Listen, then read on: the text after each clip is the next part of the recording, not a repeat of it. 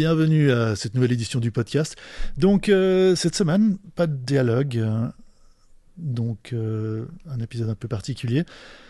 pas de dialogue en français, mais cette petite intro qui serait normalement avant le dialogue, elle va servir de première de deuxième partie, mais aussi pour dire que le podcast en anglais par contre a, un dialogue avec l'incroyable photographe Serune Noren qui va parler un petit peu de son inspiration, de ce qu'est la photographie pour elle et pourquoi. Donc, euh, si vous allez sur la chaîne YouTube, vous devriez avoir les sous-titres euh, en, français. Euh, et, ça, c'est une très bonne introduction hein, pour, pour en fait le, le, podcast de cette semaine. donc, pas le dialogue. Et, en fait, c'est lié. C'est que dans, donc les, depuis, depuis un certain nombre de mois, je fais ces podcasts en français, en anglais, euh, ainsi que les chaînes YouTube. Ça fait partie d'une expérimentation aussi, de ma part et une façon pour moi de m'exercer. Euh, euh, ben, c'est l'exercice de la création de ce genre de médias en deux langues. Ça m'exerce aussi pour mon anglais, qui était censé être une langue maternelle.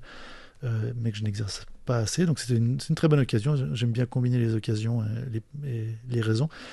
Euh, mais tout ça pour dire que quand je recherche des photographes pour les dialogues en français et en anglais, euh, c'est que je me balade, je suis curieux de voir les projets et, en fait je vois de très nombreux portfolios de, de photographes en ligne principalement.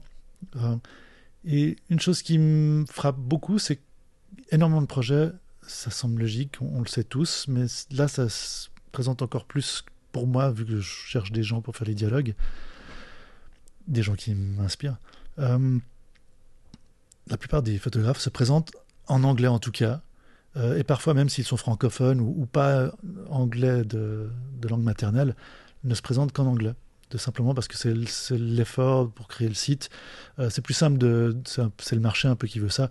Euh, c'est plus simple de toucher une audience globale avec une langue qu'on comprend à peu près partout euh, qu'avec sa langue maternelle, si, elle n'est pas anglais. Et, en fait, ça montre, moi, ça ce qui, ce qui m'apparaît le, plus, c'est qu'il y a une grosse disparité en fait des discours photographiques entre les photographes qui sont de langue maternelle anglaise et ceux qui ne le sont pas.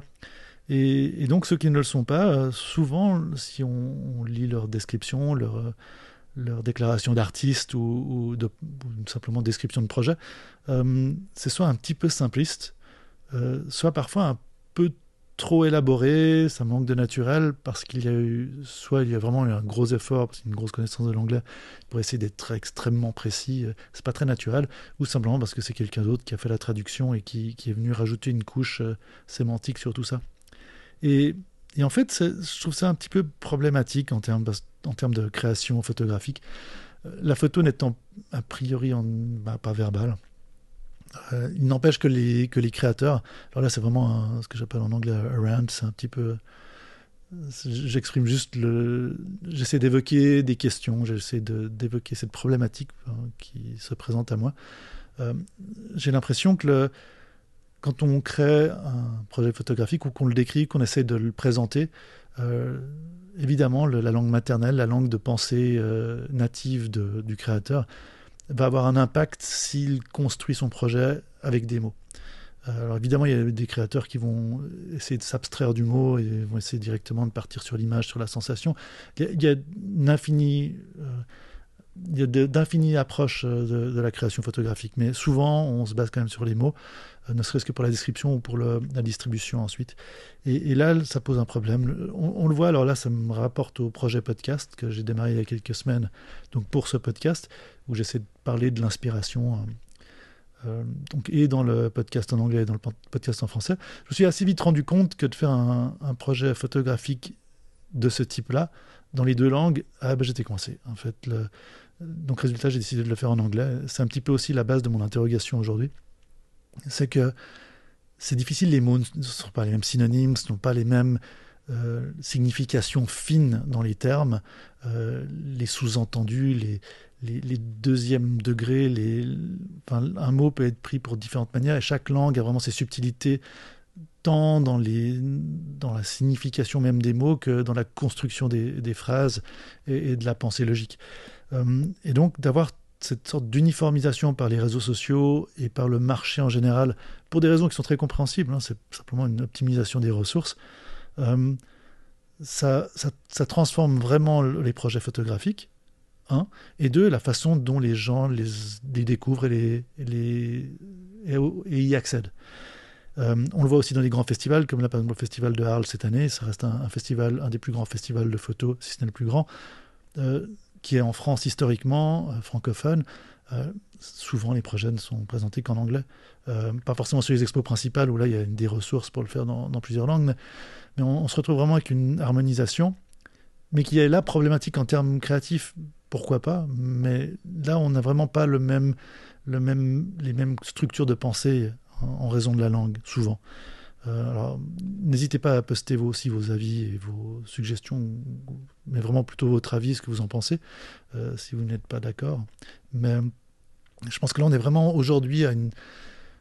Il y a vraiment une problématique qui se présente en termes de diversité de la création, euh, parce qu'on a énormément d'artistes, en fait, non natifs anglophones, euh, qui vont quelque part dénaturer leur pensée pour essayer d'en vivre ou pour essayer d'avoir plus de popularité. Et, ce qui est tout à fait compréhensible, mais on a vraiment un problème alors à ce niveau-là par rapport à l'intimité même du, projet artistique. Et, on le voit, ben, évidemment, les plateformes, alors là, je parle vraiment d'expérience avec, avec les chaînes YouTube et le podcast, c'est que moi je suis d'une génération, par exemple, à la télévision, on, avait, on pouvait avoir des films ou des documentaires en plusieurs versions sonores euh, de différentes, enfin, des versions de langues différentes euh, sous forme de son. Euh, aujourd'hui, YouTube permet d'avoir des sous-titres, mais on ne permet pas d'avoir plusieurs canaux audio avec un langage parlé dans différentes langues.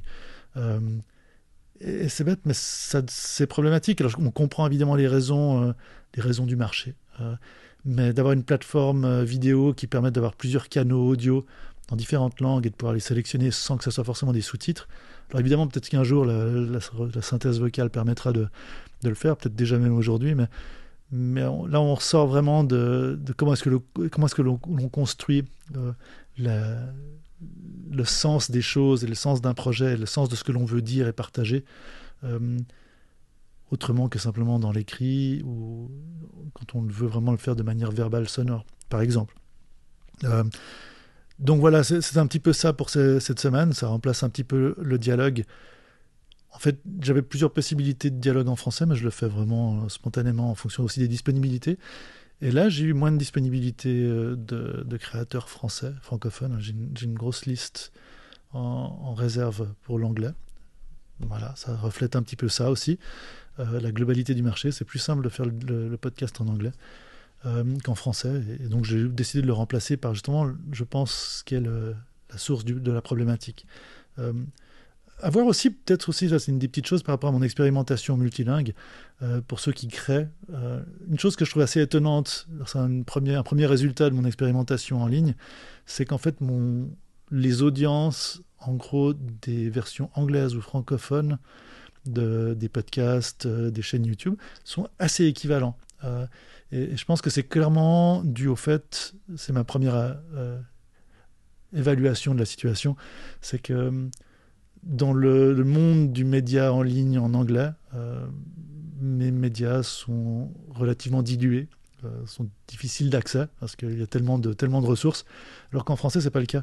Et en fait, ça compense, il y a une sorte de compensation naturelle, j'ai l'impression, de par mes chiffres, euh, alors évidemment, mes chaînes ne sont pas des chaînes super populaires, soyons, soyons réalistes, mais, c'est assez intéressant de voir qu'en en termes d'équivalence d'audience et de, et de popularité, et même de réaction, euh, bah, le, fait qu'il y ait moins de gens dans le monde francophone qui publient font que j'ai une que la pénétration du marché, on va l'appeler comme ça, est à peu près la même en anglais ou en français. Donc c'est assez intéressant, ça se départage pas vraiment.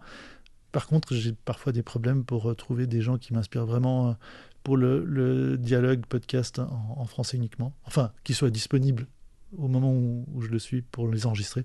Parce qu'il y, a énormément d'artistes incroyables, euh, amis ou non, qui, sont prêts à le faire, mais euh, donc voilà. Euh, sinon, le projet podcast, j'ai pas vraiment avancé. Je suis en train d'essayer de finir le film, euh, pour ceux qui suivent ce projet, d'essayer de finir ce film dans, un appareil photo que j'ai pas l'habitude d'utiliser, qui est un, un Hasselblad moyen format 6.6.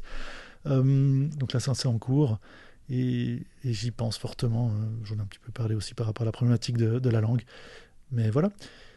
Bon, J'en profite aussi pour dire si vous avez des, photographes que vous voulez que j'aille découvrir hein, pour potentiellement avoir un, dialogue avec eux, hein, francophone ou anglophone. N'hésitez pas à me les proposer euh, et j'essaierai de le faire. Et, je vous renvoie à nouveau sur le podcast en anglais où Cérune Noren cette semaine. Superbe euh, travail et, et, super dialogue. Voilà, pour ceux qui comprennent l'anglais. Et à la semaine prochaine!